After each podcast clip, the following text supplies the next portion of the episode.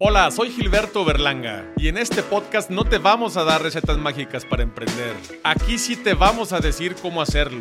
Bienvenido a De Mentor a Mentor.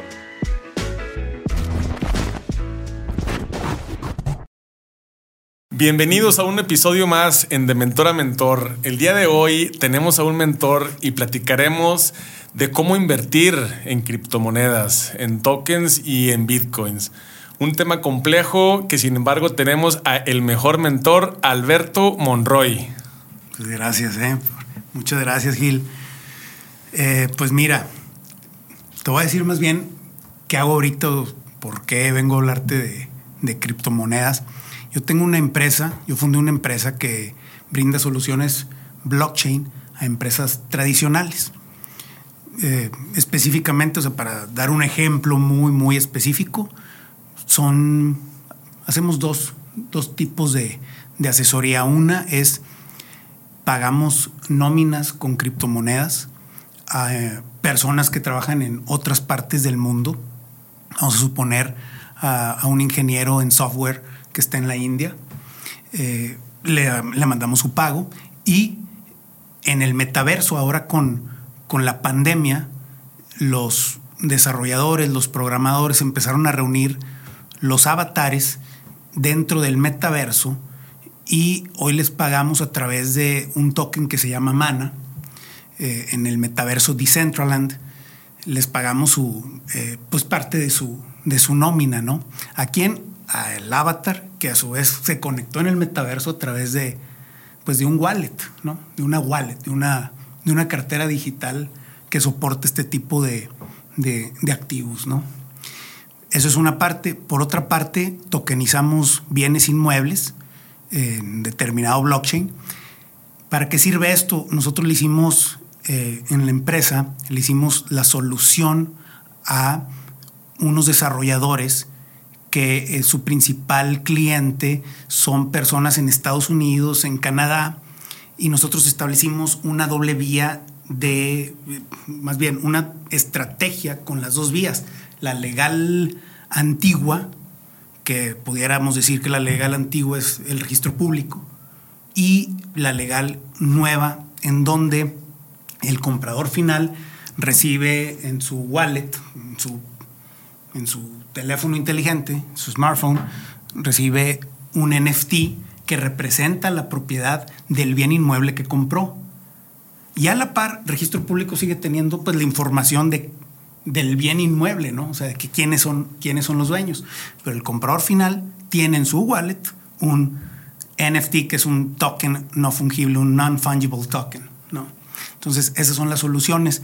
La tercera es más experimental porque ahora con la Web 3, que es, pues ya estamos en eso, estamos muy en pañales, no sé si en pañales o es, o es todavía un feto, ¿verdad? De esta Web 3, pero en la Web 3 la información va a ser tuya.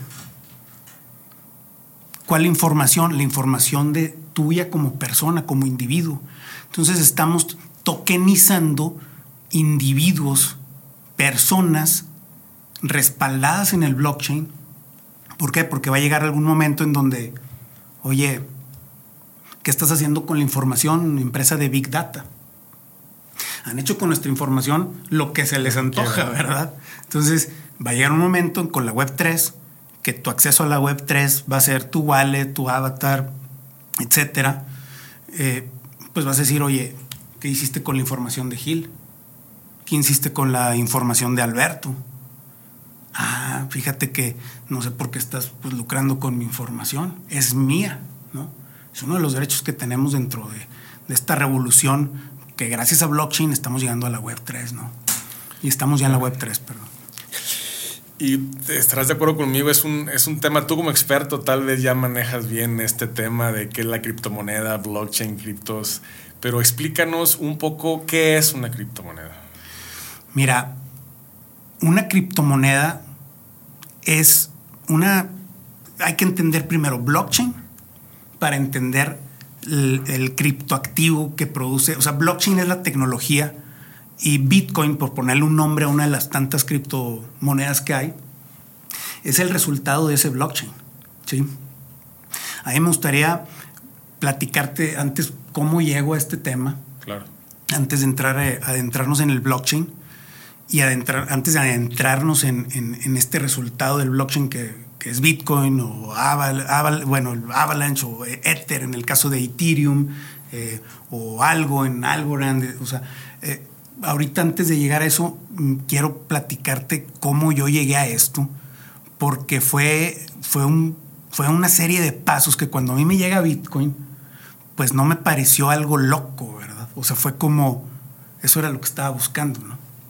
Entonces, en la carrera, cuando estudié, yo estudié Derecho, pues me gustaron mucho ciertas materias como Derecho Bancario, eh, Teoría del Estado, Teoría Económica, Derecho Internacional Público. Y platicaba con un amigo, un amigo en común que tenemos que ahora es cónsul, con Felipe, que ni le pedí permiso de hablar con él, pero de hablar de él, perdón, pero bueno, este, y decíamos, oye, pues está bien padre esto, o sea, vamos a hacer un país virtual. ¿Para qué? Pues para, para lanzar nuestro banco. ¿Por qué? Porque se nos ocurrió leer esto, que es Modern Money Mechanics, que está publicado por la Reserva Federal de, de Chicago, que es uno de los accionistas de la Reserva Federal. Y básicamente este libro dice que, pues que el dinero hoy, o sea, el dinero fiat, que es dinero basado en fe, por eso se llama fiat, porque desde Nixon se rompió esa paridad dólar-oro, o sea, se rompió ese respaldo en oro, y pues ahora es dinero que ya no está respaldado por el oro. Lo digo porque me he topado gente que todavía dice, sí, está respaldado en el oro. No es cierto, o sea, desde el 71, por ahí creo que que, ya no está respaldado en oro, ¿no? Entonces, este documento, que te lo regalo. Gracias. Que está, o sea, no es una teoría conspirativa ni nada, o sea, lo, compré en Amazon. Aquí dice cómo se crea el dinero hoy, cuál es la mecánica de crearse el dinero. ¿no?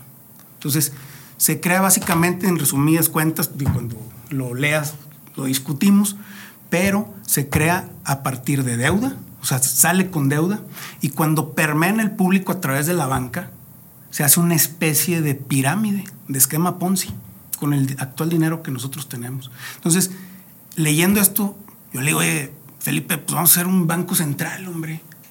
Desde que estaban en la carrera. Desde que estábamos en la carrera, ¿no? Y bueno, pues no progresó la idea porque nos faltaba algo muy importante.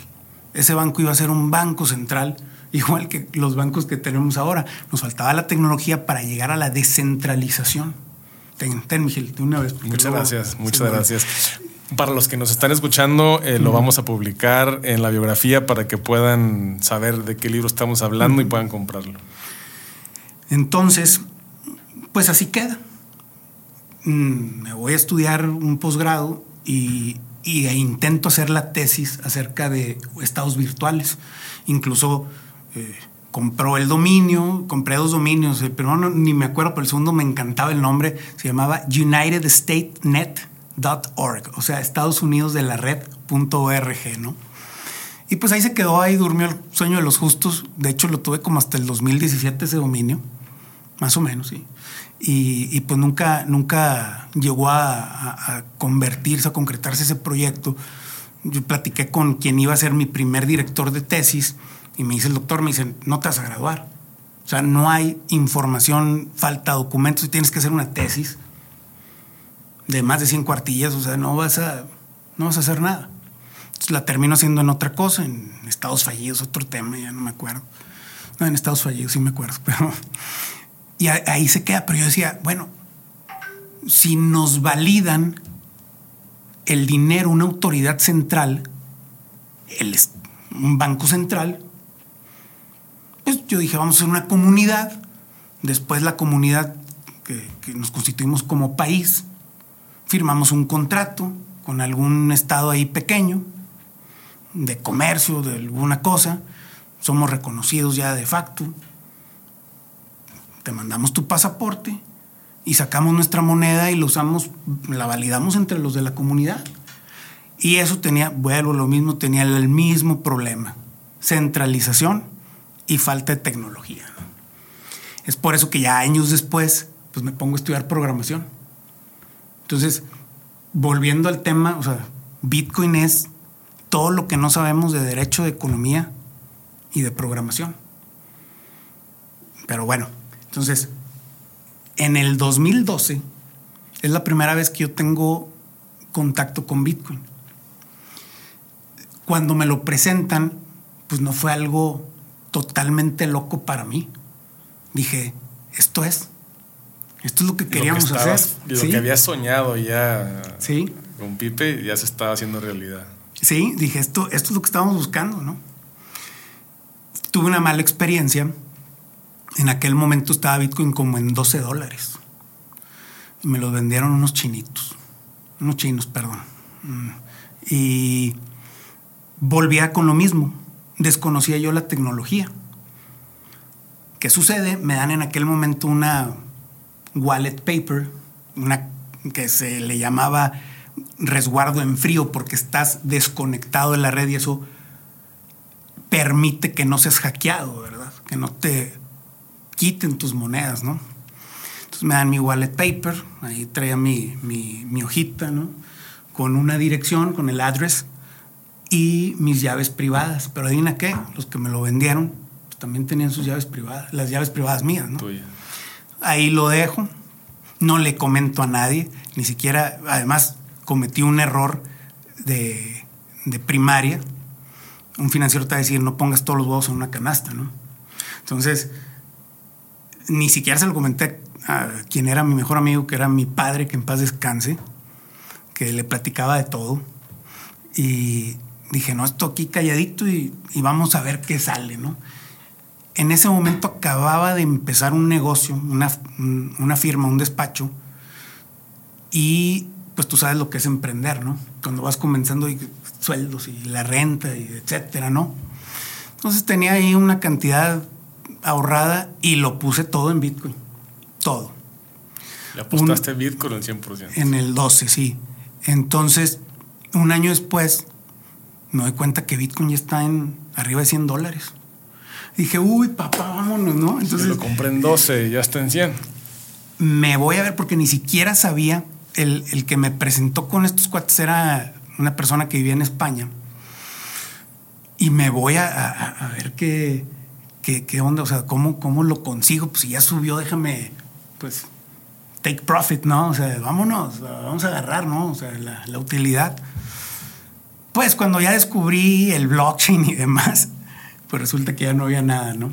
Claro. O sea, el blockchain representa esa, esa información y pues al final los tokens, o sea, ese Bitcoin, que ya no es, que no es un token, es una cripto, pues ahí está, aparecen en el blockchain. Entonces puse la información y caput, no había, no había ya nada, ¿no? Me, me enojo, estás hablando del 2013, finales del 13, me enojo y como que lo dejo un rato.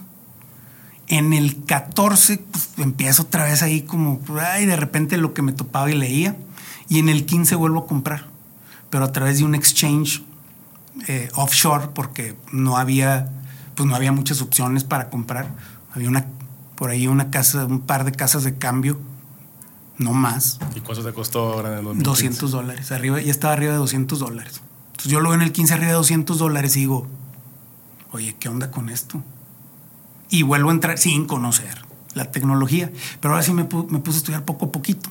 Y luego, ya por ahí del 16, me topo a la primera persona conocida que me dice Bitcoin. De hecho, era un cliente y es el primer conocido que me dice, oye, Bitcoin. dije, bueno, pues no estoy tan loco, ya me topé con alguien más, ¿no? Y luego te topas con, todo este recorrido que vas de, los 200 en el 15, ahora te voy a hablar en pesos, te vas a, hasta cerca de los 380 mil pesos, cerca de los 400 mil pesos, perdón, en el 2017. Y luego, ¡pum!, 2019, 65 mil. Ahí todos, ahora que ya, ya estoy en comunidad, ya estoy en contacto con otras personas, me doy cuenta que no fui el único, pero yo estaba solo esa vez viendo así en la computadora. Yo dije, se rompió la burbuja. Esto era una burbuja, se rompió, ahí está, o sea, 380 hasta 65 mil, digo, en un lapso de tiempo. Y te empiezas a, te, empieza, a entrar la preocupación que dices, oye, las hipotecas subprime, las .com, Y te vas a la historia y llegas hasta los tulipanes, ¿no? Entonces dices, híjole, chin, vuelve, pasa el último halving, que ahorita hablamos del, del halving, y en el 21 se va a cerca de un millón y medio de pesos. Entonces, algo tiene. O sea, algo tiene y efectivamente vemos que está alcanzando, ahorita vamos a los, a los pasos para llegar a ser una unidad contable, o sea, desde coleccionable hasta unidad contable, y cómo el dinero es dinero, ¿verdad? Y ya me fui bien lejos, me preguntaste de blockchain, ¿verdad? El blockchain. Ah, sí. sí, el blockchain. Mira, el blockchain es un registro digital de todas las transacciones en criptoactivos que va creciendo conforme se añaden bloques. ¿sí? Este bloque, conteniendo otras transacciones de criptoactivos, se añade a los demás bloques mediante un hash, formando una cadena de bloques, un blockchain. ¿no? Entonces, ¿qué es Bitcoin? El Bitcoin es una ficha digital, o sea, lo trato de, poner en, algo que estemos más como familiarizados. Es una ficha digital con la cual se paga una recompensa a los mineros que minan el Bitcoin. ¿sí? Entonces, el blockchain, para juntar estos bloques que te digo, se hace mediante una función hash. El hash es una función matemática que está hecha en base a un algoritmo, un algoritmo que se llama SHA-256, que es el Secure Hash Algorithm. Y ese algoritmo lo que hace es, un ejemplo, tienes función X igual a A, ponle los valores que tú quieras. Entonces, X es el input, A es el output. ¿no? Entonces, cuando tú pones la información en X, conoces el output. ¿sí? Pero esto es bien importante, es un detallito pero es un detallito muy importante en criptografía porque conoces el output, pero con ese output no vas a poder regresarte a conocer el input. O sea, conoces en línea recta hacia adelante, pero no puedes regresar. ¿sí? Entonces, tú juntas el bloque, que no es más que es programación. Entonces, juntas todos los datos en el bloque y al final le pones, o sea, se crea un hash, ¿no? que es como una firma de, notario. Es, un, es una firma como si tuvieras el sello del notario. El problema es que el sello del notario lo agarras y ahorita se lo pongo aquí, le firmo.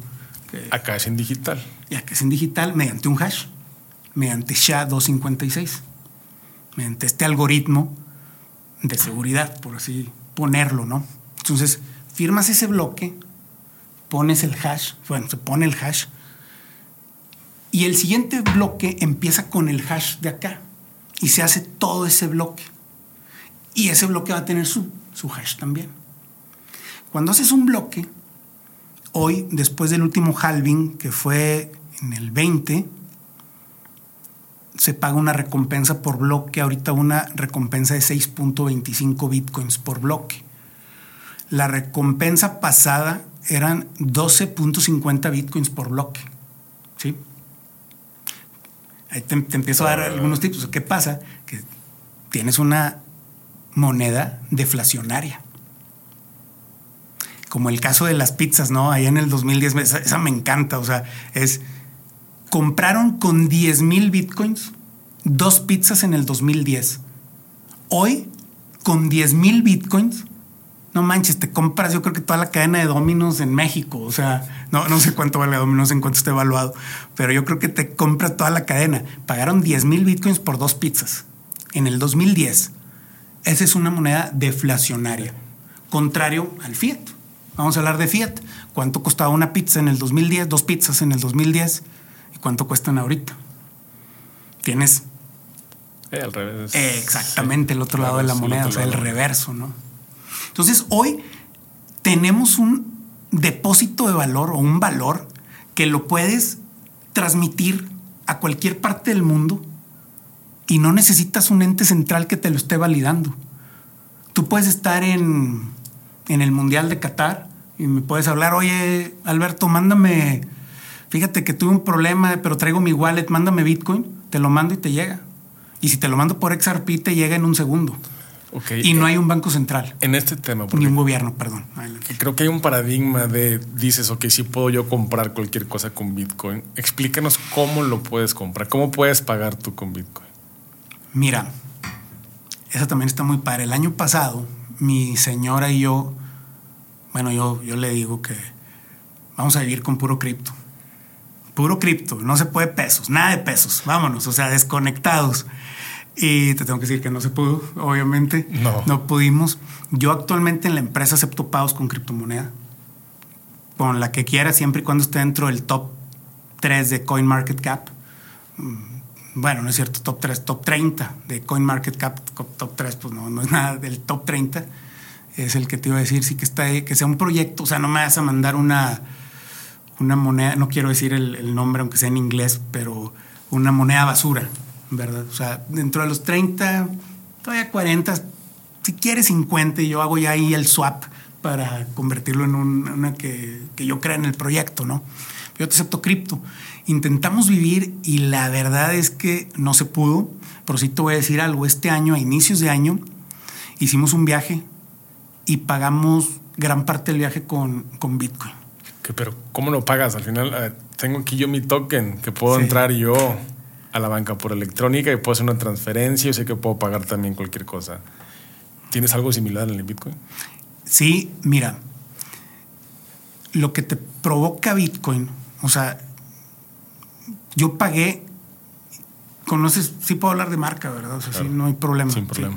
Bueno, imagínate que hay un Expedia, pero es una DAO. Una DAO es una nueva organización basada en el blockchain es una nueva sociedad, ¿verdad? O sea, no está legislada ni regulada aquí en México. Eh, por ahí traen ya un proyecto, un, despacho de Nayarit y la misma senadora Indira que, está súper comprometida con, con, el tema cripto. Pero hay un hay una eh, hay una propuesta para que las DAO entren de, no sé si dentro del fintech o dentro de la Ley General de Sociedades Mercantiles, pero una DAO es una sociedad anónima para términos mexicanos, de la legislación mexicana, para términos de, la legislación mexicana, una SDRL, etcétera, ¿no? Entonces, esta DAO, imagínate que tú la vas a programar a través de un smart contract o de una serie de smart contracts o contratos inteligentes, donde vas a dejar ya establecido las condiciones que se tienen que cumplir para pagar dividendos, para la historia de la sociedad, eh, para lo que quieras con la sociedad. Entonces, hoy hay una compañía que se llama Travala, que es una DAO, que es una, ya, ya, te dije el nombre, es Decentralized Autonomous Organization. Eso es el significado de DAO. Sí, es una organización autónoma descentralizada, ¿no? Entonces, esta DAO, o sea, Travala es una DAO, y a través de ellos puedes pagar, ya sea que tengas eh, una wallet y que pagues con la moneda de Binance, que es Binance es un exchange, es una casa de cambios que, tiene una moneda que ellos crearon bajo su protocolo, bajo su, blockchain, y eh, o la opción de pagar a través de Bitcoin. Ellos te pasan un address y ese address tú le depositas. Yo en ese momento me acuerdo que estaba reservando el hotel y, y estaba, no sé, estaba un poco, yo creo que te dan 15 minutos, se tardó más de 15 minutos el Bitcoin. Hay otros, más bien hay otros blockchains que es muchísimo más rápido, no tiene que ver con, con eh, las operaciones, transacciones por segundo que tiene Bitcoin. Y me mandan el address y yo lo hago directamente desde una unhosted wallet, o sea, una no una wallet de celular, es otro, una, otra wallet, ¿no? Entonces, que tiene otro, otra manera de accionar. Yo mando el Bitcoin a, ellos, a la, al de su DAO, eh, o al que me dieron, y me contestan el ratito, o sea, los 10, 15 minutos que, me decía que tenía ese tiempo, me dicen, oye, tu operación fue cancelada. ¿Cómo? Pero yo no tenía, yo ya no tenía lo que había pagado en Bitcoin en mi wallet. Y yo, ¿qué pasó? Entonces, les, está bien fácil lo peor que puedes hacer es un fraude con blockchain, porque ahí está en el blockchain. Me metí, les puse, oye, mira, aquí está la transacción, Ahí está, pagué tantos satoshis, que son las unidades en las que se divide Bitcoin. Y ahí está, ¿qué pasó? Me contestaron, ah, efectivamente ya recibimos el pago, una disculpa, bla, bla, bla. Nos fuimos de viaje, no tuvimos ningún problema. Pagamos hotel, boleto avión y los tours con Bitcoin. Con Bitcoin. A ver si no me pasa como el cuate de las pizzas que después digo, ching, me los hubiera quedado, ¿no? Pero pagamos con Bitcoin. Entonces, cada vez hay mayor adopción. Tienes el caso de El Salvador, que ya es un medio de pago, ¿no? Me comentabas, me comentabas del tema de El Salvador y su presidente que está empujando fuerte, ¿no? Con esta moneda. Sí, trae, tienen una revolución. Fíjate, El Salvador, muy parecido a. bueno, no, no, conozco cuál es la. Eh, cuál es la cantidad de personas que no están dentro del sistema financiero en México, pero en Salvador era una cantidad gigante. Bueno, ahora tienen acceso al sistema financiero a través de Bitcoin. Y no solo eso, hay un proyecto muy padre que es Bitcoin Beach, creo. Y puedes comprar casas, bienes inmuebles con Bitcoin sin necesidad de pasar por un banco que te ponga el pie en el cuello con los intereses. Ok, y no solo intereses, porque en este caso muy específico de comprar una casa, dices que es una moneda descentralizada, no está regulada. ¿Qué pasa con el impuesto? Bueno, mira, si es el tema del impuesto en, El Salvador, lo que está en Bitcoin es, pues está en Bitcoin. Cuando haces una compraventa, una, una compra del bien inmueble, es donde ya estás hablando de, de, que ahí empieza el tema de, grabar. Pero estos cuates lo metieron como medio de pago. O sea, como si trajeras. Acuérdate que El Salvador tiene dólares. No tienen su propia moneda como aquí el, el MXN, que era MXP. Nada más que. O sea, no, no nos confundamos. El dólar no está en 20, no sé cuánto está hoy, pero no está en 20 pesos. Está en 20 mil pesos. Nada más que es del MXP al MXN, ¿no? Pero bueno, esa es otra historia. Entonces, eh, ellos lo que hacen, ellos ellos lo simplificaron, porque al, aceptarlo como medio de pago, lo estás reconociendo. Entonces ya no hay para dónde hacerse. Tú compras y en algún momento, o sea, si tú ya estás comprando, lo tienes que hacer con el dinero que, ya declaraste. O sea, ya está declarado el dinero. Entonces no, no hay manera de, de, que te de que empieces a hacer algo algo extraño. Y de hecho es una de las críticas que han hecho. O sea, oye, ¿cuánto se está lavando con, con criptoactivos? El principal lavado se da a través de los bancos y de las instituciones regulares y reguladas. ¿Por qué? Porque interviene el ser humano. Y el ser humano es corrompible. Entonces, a través de Bitcoin sí, lo han usado a lo mejor para hacer algunas cosas malas. Nada más que, oh sorpresa, el Bitcoin no es para hacer algo malo, es un libro contable abierto. Te vas al blockchain y ahí está. Cualquiera puede cualquiera y puede entrar. Cualquiera. Y hay una manera de estar siguiendo las transacciones de las personas y puedes llegar, si hay alguna, si hay alguna actividad ilícita, puedes llegar al dueño de la wallet y ponerle nombre. Es más transparente. El, eh, claro que es transparente. El problema es necesitamos leer sobre esa tecnología y empezarnos a empapar más. Este eh, blockchain es el futuro y ya está aquí. O sea, ya, ya estamos, el futuro ya llegó. Nos dieron oportunidad estos años, vamos a ver qué pasa. Pero es, hay que leerlo, hay que leerlo, hay que estudiarlo, hay que meternos. Si no sabes programación es como no tienes que saberlo así un grado súper avanzado, pero entenderle. Y programación es como cuando nos enseñaban inglés en primaria. Así. Yo creo que estamos peor que en primaria con este tema eh, para poder entenderle, pero definitivamente. Oye, Murray, ¿y qué, qué, piensas de lo que acaba de decir hace poco Thomas Peterfy, que es un ícono de Wall Street, que dice que la inflación va a durar mucho tiempo? Actualmente tú sabes mejor que yo que la inflación ya en Estados Unidos está arriba del 9.1% y dijo que el Bitcoin en un futuro no va a valer nada. Mira, Bitcoin cuando se crea, o sea, cuando lo lanza Satoshi Nakamoto fue la primera vez que, pues, que tenemos un programa de este tipo, ¿no? Entonces, ¿qué va a pasar con Bitcoin? Realmente nadie tenemos una bola mágica. No me voy a poner a discutir obviamente con esos gurús, o sea, es importante escucharlos, es como la opinión de, de Paul Krugman, ¿no? que es Premio Nobel de Economía. Eh, Son nuestros mentores. Que, claro, o sea, claro que lo vas a escuchar. Pero también te voy a, te voy a decir otra cosa. O sea, los economistas tienen mil maneras de decirte por qué no salió su predicción, ¿verdad?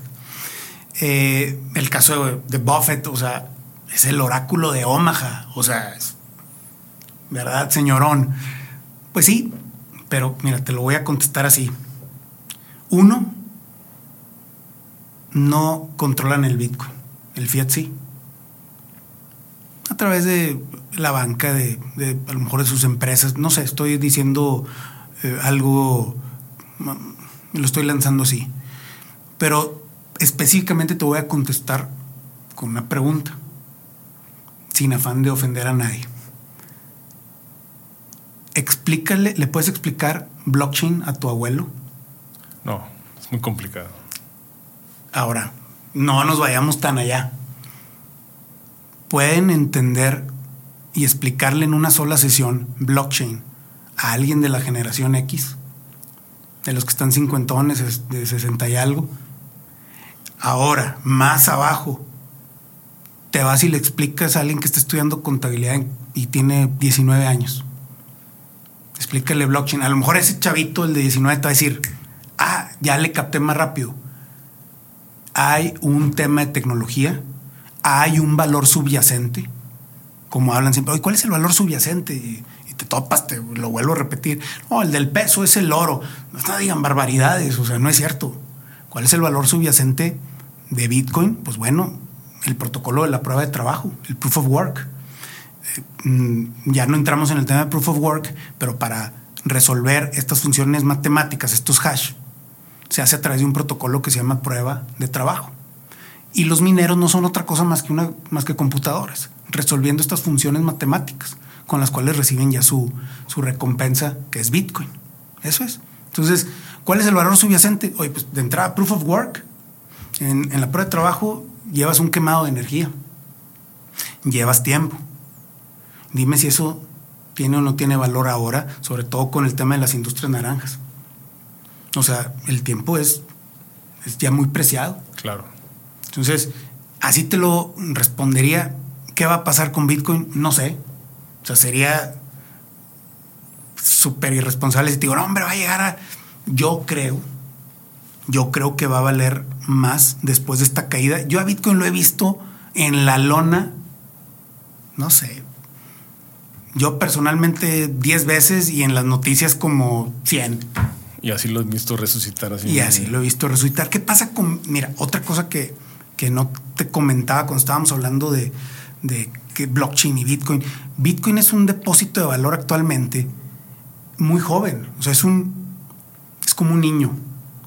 Hace rabietas y hace unos escándalos brutos porque pues está aprendiendo a comportarse dentro de este proceso que lleva a un depósito de valor a ser medio de pago y después unidad contable. Entonces, Bitcoin reacciona muy fuerte y tiene otra cosa que no tiene ningún depósito de valor, que eh, al menos en nuestra civilización no hay un depósito de valor que haya gozado de, esta, de, este tema de comunicación tan rápido que es el Internet. Por eso, por eso ves esos precios. O sea, hoy pasa algo en, que te gusta, en Nepal y te enteras hoy mismo. ¿Qué sucedía antes, por ejemplo, cuando era depósito de valor el oro? Hombre, te enterabas que había guerra mundial. Este, en la Primera Guerra Mundial yo creo que llegaba aquí la noticia, no sé, un mes después. Entonces, esa, esa eh, información que fluye de manera tan rápida nunca se había dado. nunca había pasado. Ha cambiado mucho. ¿Y actualmente vives de Bitcoin?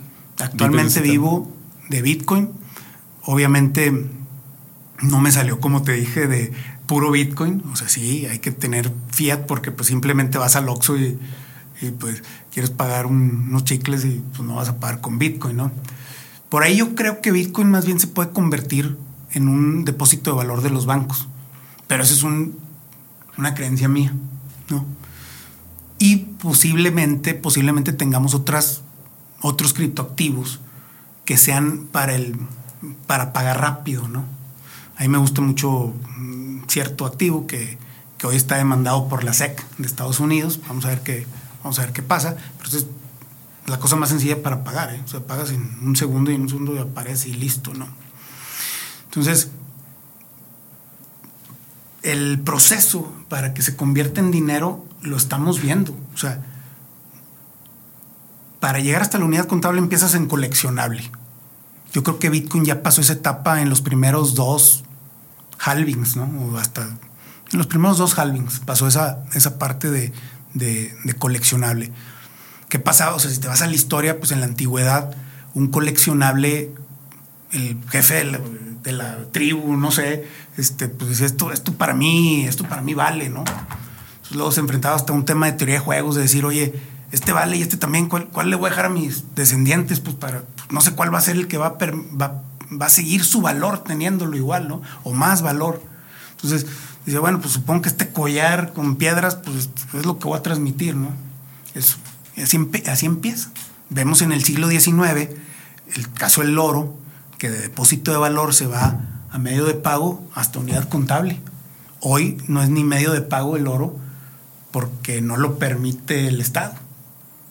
Es un depósito de valor, que es donde actualmente está Bitcoin.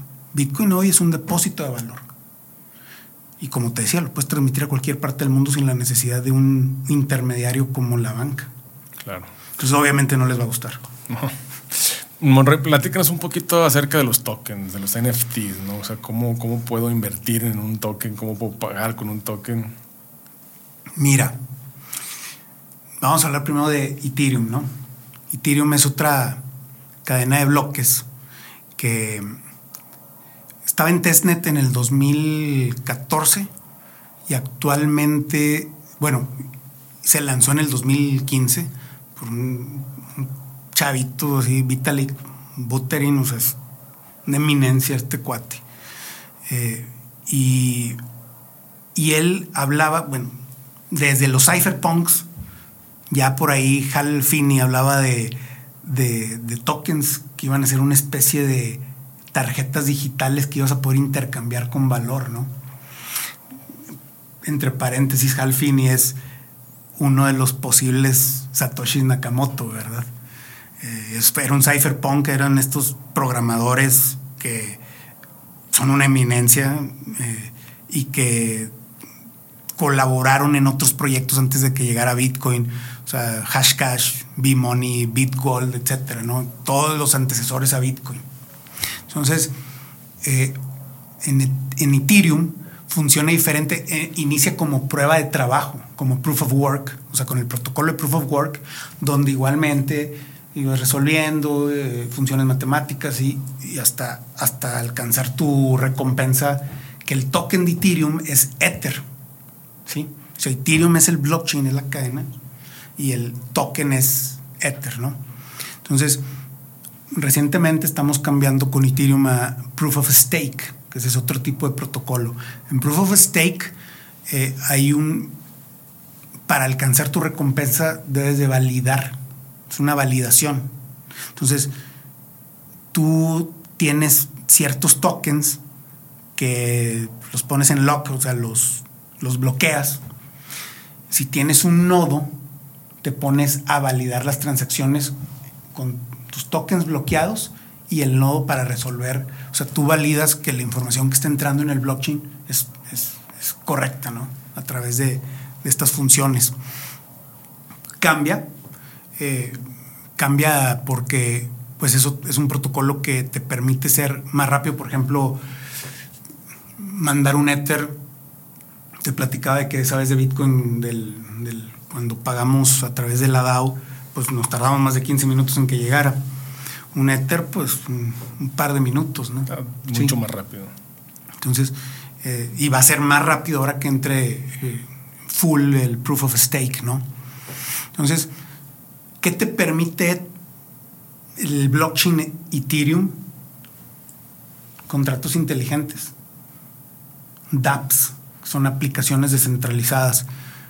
Tú hoy vamos a poner Twitter.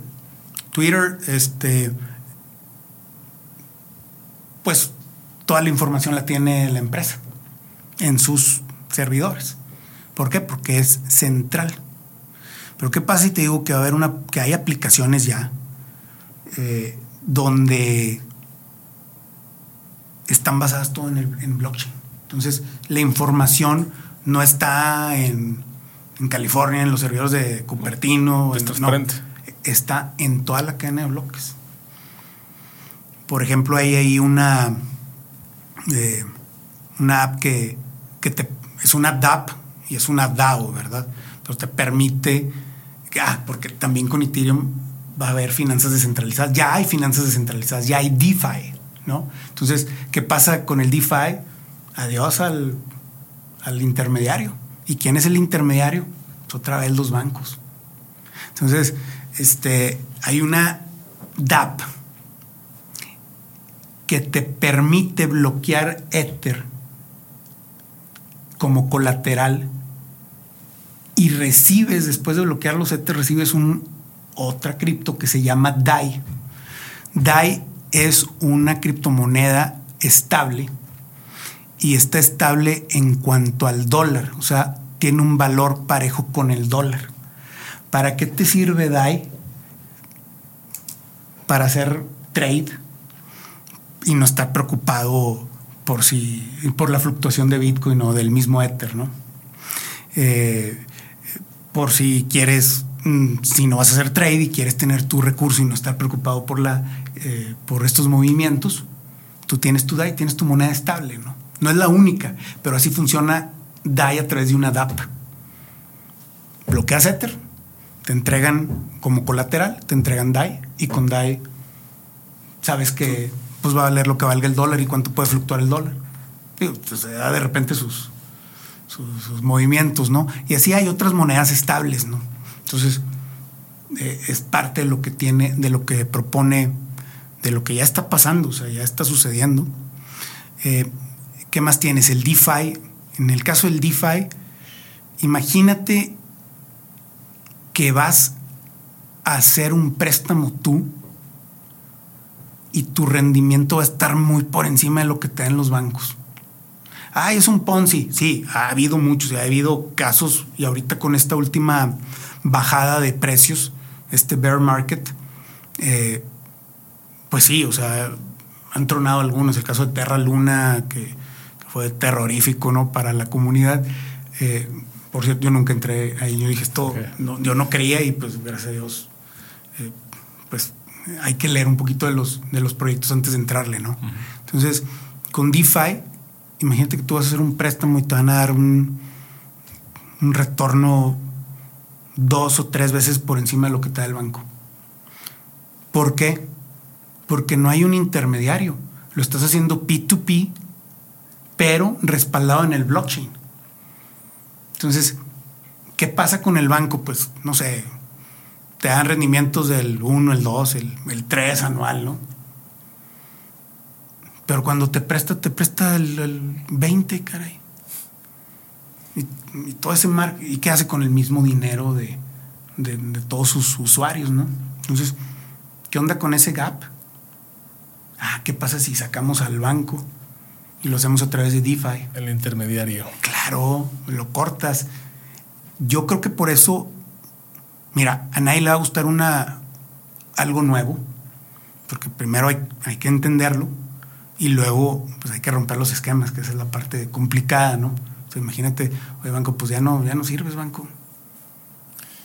Yo creo que es, la parte más difícil, ¿no? romper los esquemas y los paradigmas. Y cambiando un poquito el, tema, porque sé que hay uno que le, que le interesa mucho a la gente y, y, que tú también lo sabes, el metaverso. Sí. Platícanos un poquito del metaverso. ¿Cuál es tu experiencia con él? Todo lo que vayamos a hacer del 2000, no sé, 25 en adelante, se va a llamar metaverso. Nuestras reuniones van a ser en el metaverso. Eh, nuestros trabajos van a ser en el metaverso. Eh, conforme se vaya desarrollando esta tecnología de realidad ya no virtual, inmersa, va a ser nuestra vida, va a ser un espejo en el metaverso. nosotros vamos a hacer un, vamos a acceder a través de ese metaverso con nuestra wallet. Hay, ahorita hay muchos metaversos. Yo creo que vamos a llegar al punto, y lo platicábamos la semana pasada con otras personas, yo creo que vamos a llegar al punto donde para vas a accesar a uno y aunque haya, por ejemplo, ahorita tienes, no sé, Sand, Decentraland, etcétera, ¿no? Bueno, Sand es el, token del metaverso.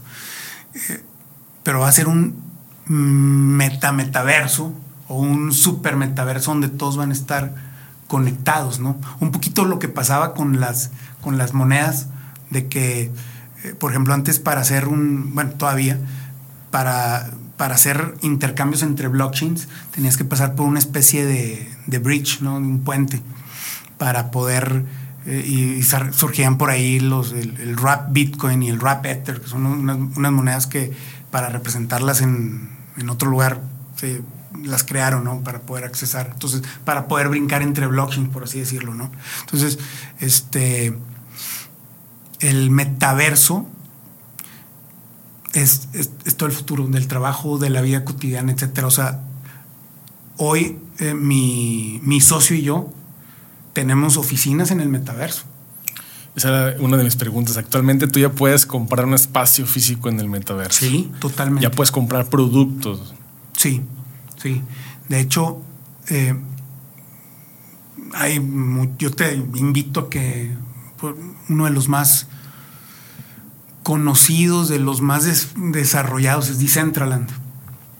Tú puedes accesar ahí y ver qué propiedades, de hecho, en la wallet ahí está la propiedad, ¿no? O sea, ahí está el bien inmueble. Y te estoy hablando que son propiedades, este, o sea, no, vas a ir a jugar a, Nintendo, ¿eh? O sea, es, un bien inmueble digital. O sea, el negocio de real estate, el negocio de las inmobiliarias también ya se están yendo al metaverso. Sí, ya hay, es más, las, por ejemplo, las grandes firmas eh, como de las Big Four, no, no me acuerdo cuál, pero ya tienen representación y oficinas en el metaverso. Yo a los cuates que les pago, a los, a los que les pagamos eh, en el metaverso, ellos platican en Decentraland y hacen a raíz de la pandemia, o sea, platican y, se, ahí están viendo sus cosas conectados eh, con su avatar. Y ven en la orden del día con sus avatars y dicen, a ver, vamos a ver esto y, y ahí es donde están platicando ellos. ¿no? Actualmente tú puedes entrar al metaverso y puedes comprar ya un coche, puedes comprarte un reloj, cualquier otro producto. Mira, hay una, hay, varios productos, pero por ejemplo, así te lo pongo, hay, hay una casa, está Sotheby's, la casa de subastas. Y por ejemplo, tiene ahí su colección de NFTs, ¿no? de tokens no fungibles, ¿no? Entonces, puedes comprar muchas cosas. Un, carro no, porque, o sea, tú te transportas sea, te teletransportas a cualquier parte de Decentraland eh, dando, dando un clic, ¿no? Este, nosotros tenemos ahí una, una, pequeña tierra, una, oficina, y, obviamente lo que queremos es seguirle dando, conforme vaya habiendo más inmersión, pues al ratito, oye, ¿dónde está tu cliente? Pues a lo mejor el cliente está en bate en su casa, y pues ahí pero él va a estar en corbata y con traje en la reunión en, el metaverso, ¿verdad? Sí. Y accedes a través de tu, por ejemplo, de una wallet como MetaMask. MetaMask es, es, la, la wallet de, que soporta estos tokens y criptos del de, blockchain Ethereum, ¿no? entonces, eh, tú tienes tu monedero, tú tienes, compras compras manas y tienes Ether, pues haces un swap con, por manas y, ahí andas en el metaverso, este, pues, invirtiendo. wow, qué tema. Bueno, Roy, una pregunta obligada de este podcast es, ¿tienes algún mentor o has tenido algún mentor en tu vida? Sí, sí, sí, sí, es. No hay, no te voy a decir que solamente uno, pero han sido muchos. He tenido muy buenos amigos, he tenido, este, mi padre fue un, gran mentor por el lado financiero. Eh, en el tema de blockchain no te puedo decir uno, pero, o sea, hay, hay, mucha gente que, ha intervenido, que me ha, con la que hemos compartido. Ojo, no hay ningún experto en Bitcoin. ¿eh?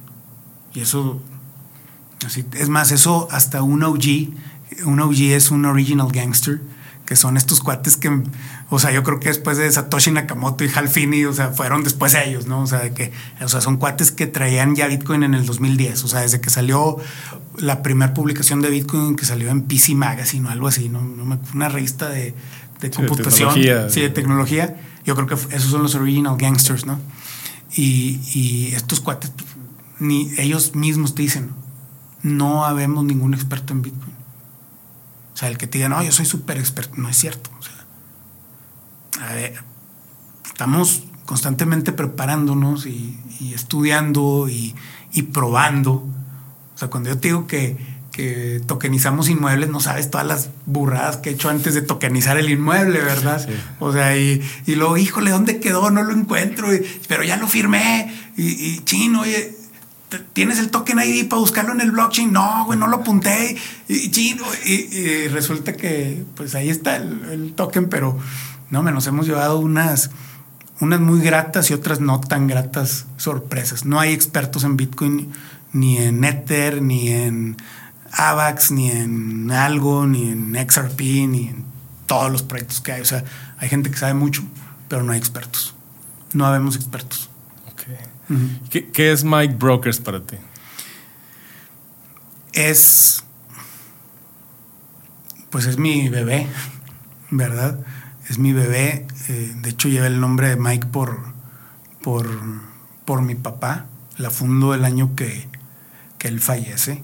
Entonces, pues es mi, es mi bebé y es mi, mi sudor y mis estudios y, y, los de mi familia y los de y, los de mi señora. ¿Y por qué? Porque ha sido ir a, aprendiendo e ir acompañado de este proceso de aprendizaje que, que pues es duro, ¿no? Es duro y, pero muy gratificante. ¿Dónde puede encontrar la gente en las redes sociales o cómo investigar un poquito acerca de Mike Brokers para que lo conozcan? Ah, nos, nos pueden seguir, o sea, directamente en yo aparezco como arroba Almonroy en Twitter. Me pueden seguir en, Twitter, en, Instagram, aparezco como Alberto Monroy. Em, más que nada en LinkedIn, ahí es donde tengo ya un poco más información. De hecho, no aparece mi foto en LinkedIn, aparece la foto de, un NFT que adquirí, de un toque no fungible, eh, que es, no hemos hablado de los NFTs, ¿verdad? Casi, muy poquito, pero bueno. Poco, pero no te preocupes. Eh, entonces, en LinkedIn, en, Twitter, como arroba almonroy y en mikebrokers.io, ¿verdad? Entonces, eh, por ahí podemos estar en, contacto. Ok. Platícanos un poquito acerca de los NFTs. Pues bueno, mira. ¿Te acuerdan de que Bitcoin tenía ciertas características de dinero? Que es, bueno, ah, no, no las mencionamos, pero pues es durable, es fácil de transportar, es, eh, está limitado, o sea, hay nada más 21, va a haber nada más 21 millones de Bitcoin cuando se acaben de, minar. Y una parte muy importante, no son todas las características del dinero, pero esa, zona es divisible porque está formado por satoshis. Es fungible. Yo ahorita te doy 500 pesos, tú me regresas dos billetes de 200 y uno de 100. Y eso hace que que el depósito de valor, que el valor sea fungible. Bueno, tenemos ciertos activos que son no fungibles, o sea que no es ese activo no es intercambiable por otro igual. Eh, empieza mucho con el tema de, del arte y empezamos a ver estos cuadros y estas estas DAOs que empiezan a salir donde hacen unos changos, el Bored Ape Yacht Club, yo no, de esos la verdad ni, me gustan, y además están carísimos. O sea, eh, y hay una barbaridad, o sea, que hay changos que te cuestan millones de millones de pesos, o sea, eh, pero bueno, eh, los NFT es un token no fungible respaldado en el blockchain. Eso es, es non-fungible token. Eso es un NFT, un token no fungible. Un token no fungible. Respaldado en el blockchain. O sea, por ejemplo, con el arte a mí me gusta poner este, este ejemplo que dicen, oye, pero pues al final es una, es una foto. O sea, le tomo una foto y, y listo. No. ¿Dónde está la firma del artista? Y yo pongo el ejemplo siguiente. La puerta del infierno de Rodin. ¿Dónde está? En el Museo de Rodin en París y en Carso, en Ciudad de México. ¿Cuál es la original? Las dos. Las dos tienen la firma del artista. Sí. Ah, voy, les, les tomo una foto, me llevo un escultor ahí local y le digo, oye, me haces una en mi casa. Le puede quedar idéntica. Pero esa no es la ya original. no es original. Exactamente. Esa firma se respalda, o sea, se tokeniza, ¿no? Es un poco lo que hacemos nosotros con, con los bienes inmuebles. Tokenizamos el bien inmueble. Entonces, esa firma se tokeniza y empezó como arte. Pero un NFT va a ser, vas a ser tú. O sea, tú, Gilberto, es, eres un NFT. Tu data es un NFT. Tu pasaporte es un NFT. Tu bien inmueble virtual o no virtual, o sea, del mundo exterior o del metaverso, es un NFT. Si pueden entrar a tu LinkedIn, ahí van a ver tu NFT. Sí, sí, sí, sí.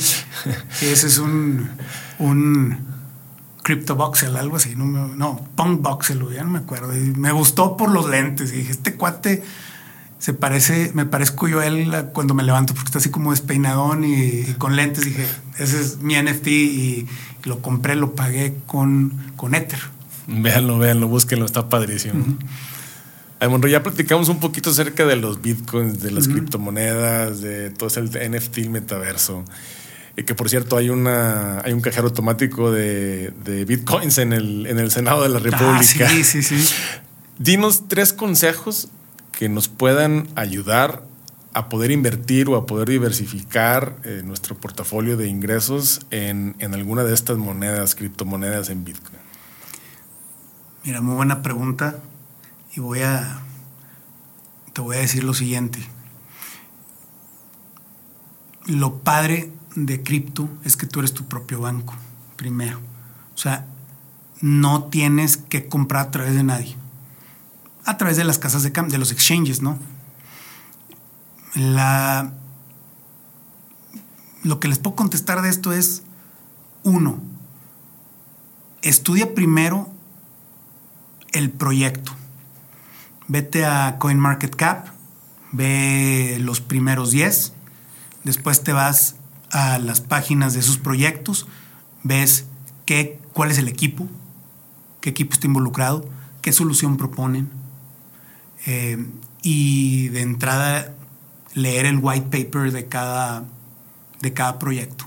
Ahí viene, ahí viene el tokenomics, o sea, cómo va a ir, eh, cómo se van a esa, cómo van a obtener valor estos tokens, o así le llaman el tokenomics, cómo van a adquirir valor, etcétera, qué, qué función, cómo, cómo es escalable y a la vez seguro el proyecto, tienen que ser escalables, tienen que contar con escalabilidad y, y con seguridad y a la vez con velocidad.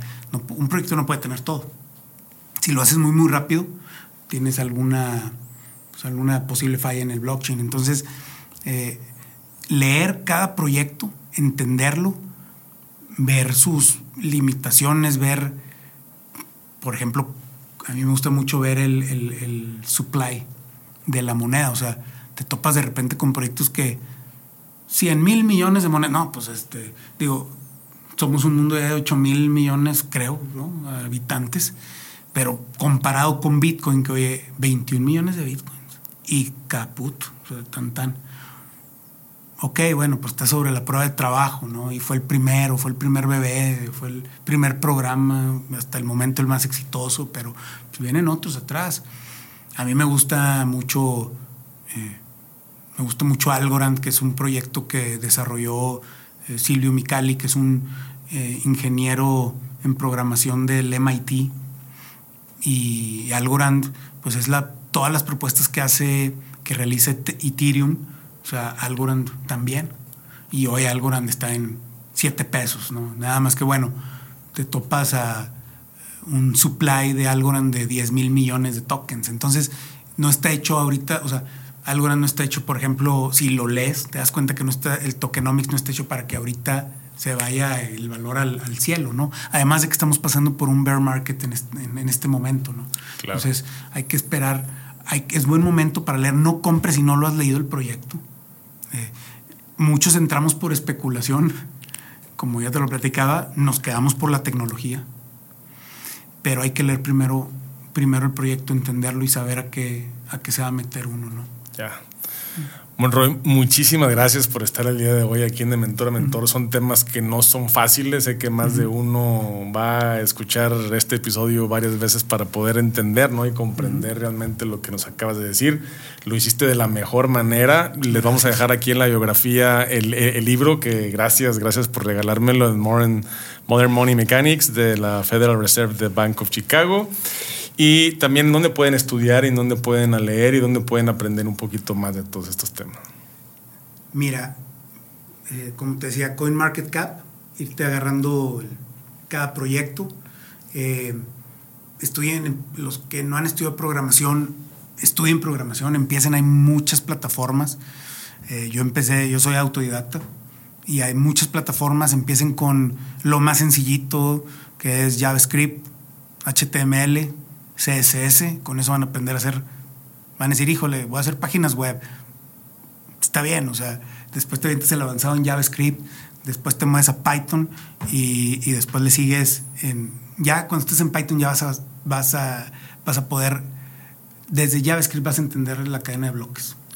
Lo importante es leer, estudiar, invertir en tu desarrollo personal y buscar a un mentor que pueda también ayudar como tú el día de hoy. Muchísimas gracias otra vez, Morre, por tu tiempo.